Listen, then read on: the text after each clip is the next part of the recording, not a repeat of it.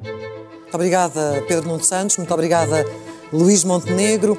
Obrigada a ambos. Chega assim ao fim este último frente a frente eleitoral. Viva! Está com o Expresso da Manhã. Eu sou o Paulo Baldaia.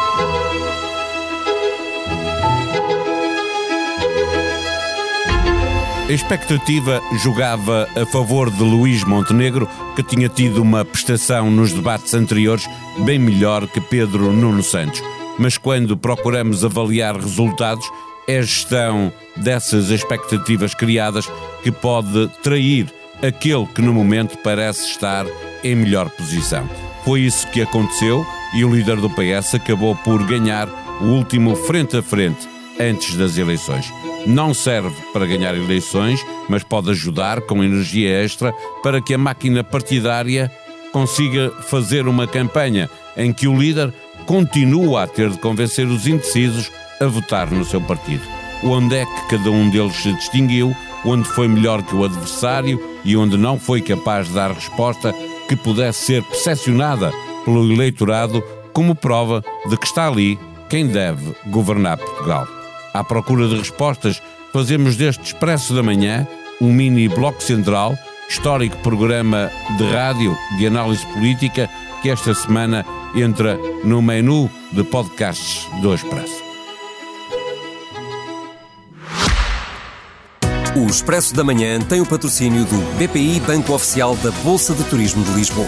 O BPI tem soluções competitivas e equipas especializadas para apoiar as empresas do setor do turismo. Banco BPI SA registado junto do Banco de Portugal sob o número 10. Viva Pedro Cisa Vieira, viva Pedro Marcos Lopes. O debate terminou no exato momento em que estamos a gravar. Começo por ti, eh, Pedro Cisa Vieira. O que foi mais marcante neste frente a frente?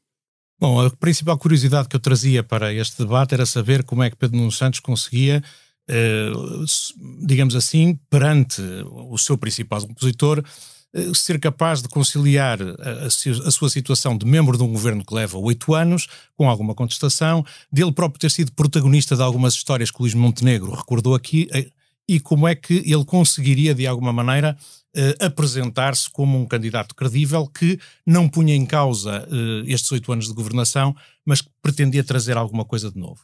E, e para mim, uh, Luís Montenegro deu-lhe muitas oportunidades de sair bem nesta desta dificuldade. As expectativas jogaram a favor uh, de Pedro Nuno Santos? Não sei se foram as expectativas, eu acho que, sobretudo, uh, nestas coisas já há muito de capacidade performativa dos, daqueles que estão a debater.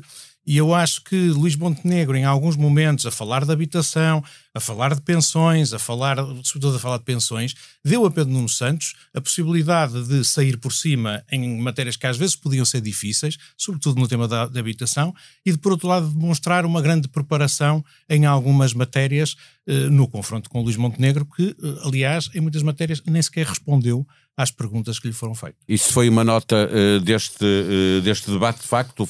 Uh, está, Pedro Nuno Santos aproveitou isso para dizer várias vezes que ele não estava a responder. quem estava melhor preparado neste debate, Pedro Marcos Lopes? Para este debate e nas matérias mais relevantes deste debate, tenho que dizer que, de longe, Pedro Nuno Santos foi. Eu ainda estou. Já disseste que estávamos a gravar isto é, logo é a seguir. quente, mesmo quente. Eu estou muito surpreendido com aquilo que aconteceu, porque Luís Montenegro trazia um capital que a duras penas conseguiu nestas últimas semanas com os debates, porque no princípio nós estávamos todos, enfim, convencidos que ele ainda não tinha mostrado e não tinha mostrado aquela imagem de primeiro-ministro como eu acho que acabou por fazer nos outros debates, e neste debate apareceu estranhamente eh, incapaz de contrariar Pedro Nuno Santos, que teve, tinha tido uma performance, um desempenho, melhor dito, durante os últimos, durante os debates, os anteriores. A, a diferença entre os dois com, com André Ventura foi muito marcante na, na, foi, para chegar até aqui, não é? Foi, mas eh, mais do que isso, o, o Luís Montenegro tem, tinha estado especialmente bem preparado, sereno, e aqui eh, não me pareceu tão bem preparado como apareceu noutras alturas, com falhas, algumas delas quase constrangedoras, eh, não respondeu a demasiadas perguntas, que também num debate que tem muito tempo fica marcante. É que uma coisa é tu não respondes a uma pergunta num debate onde só podes falar 15 minutos, outra é onde podes Ter falar 40. Perguntas. E portanto, para mim foi uh, surpreendente, sobretudo, a capacidade de recuperação de Pedro Nuno Santos. E Pedro Nuno Santos tinha aqui uma tarefa muito árdua. Uh, Pedro Cisa Vieira, há pouco falavas de, de, das pensões. Foi esse o setor, a área onde se notou uma maior diferença entre Pedro Nuno Santos e Luís Montenegro ou eleges outra? Quer dizer, nesse, nesse, eu, eu acho que o tema aqui nem é das pensões, nem é, nem é as posições dos candidatos. estou mesmo a falar da forma Não, não, estamos a falar do debate, não é? Debate não, si, não as propostas de cada, de cada, partido. Quando o Luís Montenegro uh, voltou a insistir naquele tema de que o PS cortou as, as pensões, toda a gente sabe que não foram cortadas as pensões, pelo contrário, os pensionistas receberam meia pensão a mais durante o ano de 2022. Portanto, acho que isso deu ali uma possibilidade. Mas, e, e além de mais o Pedro Nuno Santos entrou no debate com uma novidade, a meu ver, muito importante. Ele Isso é verdade. que não só não apresentaria uma. Se, se não uh, vencesse as eleições e, portanto, se o, a AD tivesse a maioria, ele não apresentaria uma moção de rejeição e não votaria uma moção de rejeição.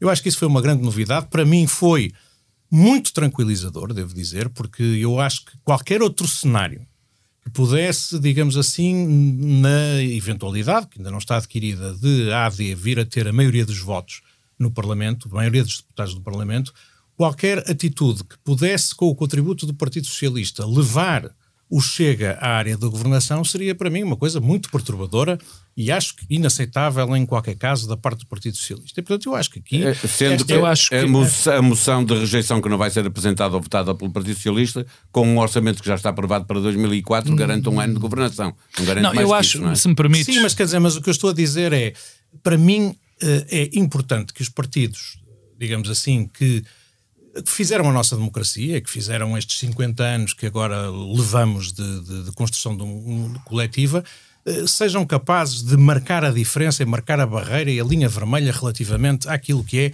o Chega na governação. E porque o Chega não é por ser de direita ou de ser de esquerda, é porque de facto é, é demonstra, é inconsequente, é irresponsável, é, é demagogo, agita, agita forças populistas que são prejudiciais ao país. E portanto, Luís Montenegro tinha vindo nestes debates a ser muito capaz de traçar uma linha vermelha e eu acho que agora neste debate. Já lá vamos a essa parte, que é a primeira pergunta para cada um deles, depois da polícia, porque a polícia lá fez uma, uma manifestação, mas a pergunta inicial que estava preparada é, é, era essa. Uh, Pedro Marcos Lopes, uh, também defendes que uh, os dois partidos devem dar essa garantia de que um não chumba o outro? Ainda bem que me faz essa pergunta. Eu acho que o primeiro tema, ou seja, uh, no fundo, a questão das, das maiorias e de quem apoia alguém, marcou de uma forma indelével este, este debate. Foi isso que, na minha opinião, fez descontrolar uh, uh, Montenegro.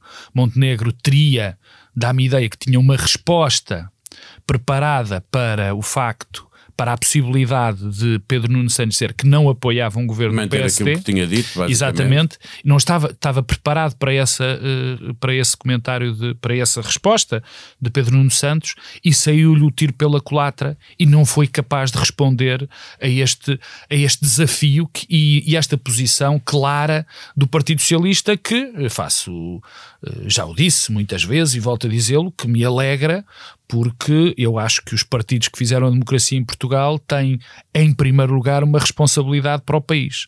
E a primeira responsabilidade dos partidos do arco da democracia para o país é para essa própria democracia. E daí se não se pode ter nem um, é, é, pergunta... uma aproximação ao Chega. Deixa-me só, é, é, uma nota. Deixa porque eu queria fazer uma pergunta, conclui, queria fazer uma pergunta final para, para cada um sobre é, é muito matéria, rápido. É muito rápido dizendo o seguinte: este debate era, toda a gente dizia que era vital para Pedro Nuno Santos. Eu já vou dar uma nota final para cada um. Ah, é? Pronto, então. É, então, como se fosse um debate, é então, o Bloco Central.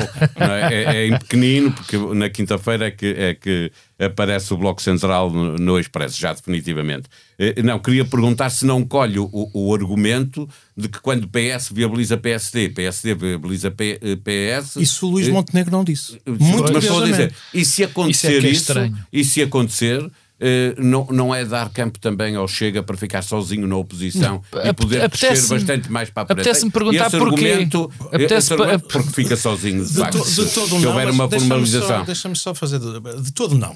Porque viabilizar não votar uma revolução de rejeição apresentada pelo Chega e não apresentar Não, não digo isso, eu digo aprovar orçamentos. A, a pergunta inicial não, que foi feita para claro. O Pedro Nuno Santos não, não garante, obviamente, que uh, se vá aprovar um orçamento. Certo. Uh, portanto, não, não ponha em causa a capacidade de se fazer oposição.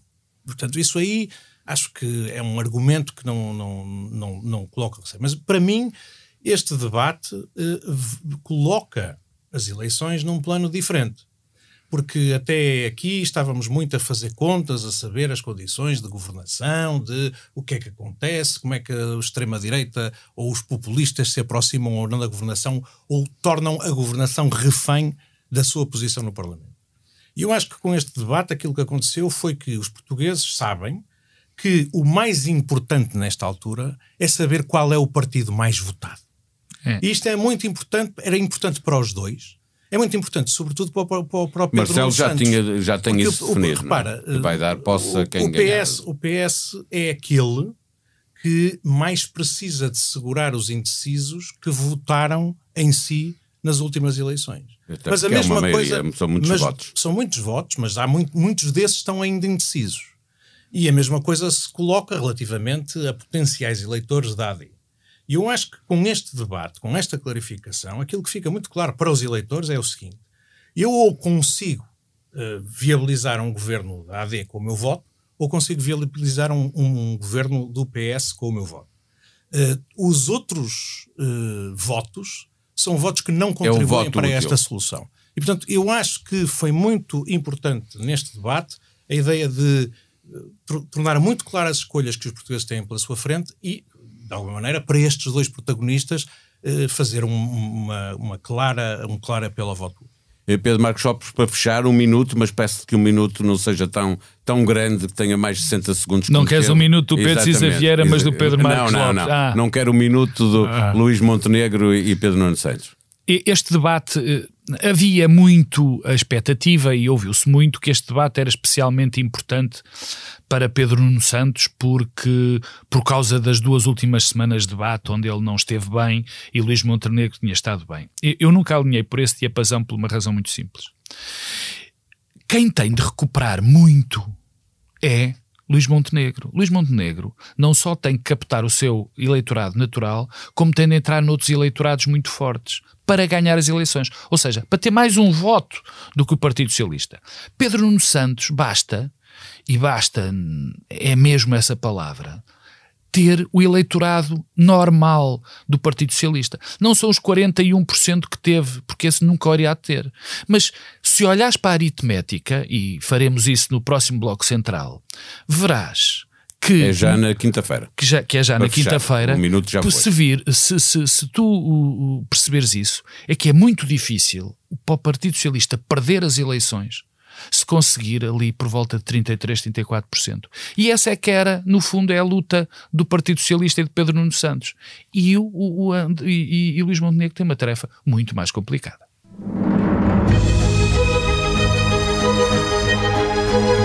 Pedro Cisa Vieira e Pedro Marcos Lopes viajam da TSF para o Expresso para analisar os acontecimentos e os protagonistas da semana. A moderação do Bloco Central será feita por mim. 15 anos depois de ter começado, os episódios passam a sair à quinta-feira, dia de Conselho de Ministros. O primeiro episódio estará disponível já no dia 22, a próxima quinta-feira. O Bloco Central vai fechar, como sempre, com sugestões para as coisas boas da vida. O melhor a fazer é subscrever este podcast para ser avisado sempre que sair um novo episódio. Análise política feita com tempo e ponderação quando a semana se aproxima do fim. No debate entre Pedros, agora no Expresso, Cisa Vieira e Marcos Lopes. O Bloco Central às quintas-feiras. A sonoplastia deste episódio foi de João Martins. Tenham um bom dia. Nós voltamos amanhã. Até lá.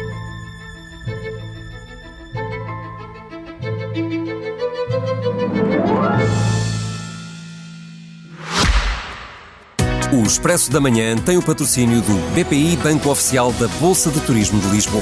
O BPI tem soluções competitivas e equipas especializadas para apoiar as empresas do setor do turismo. Banco BPI SA registado junto do Banco de Portugal sob o número 10.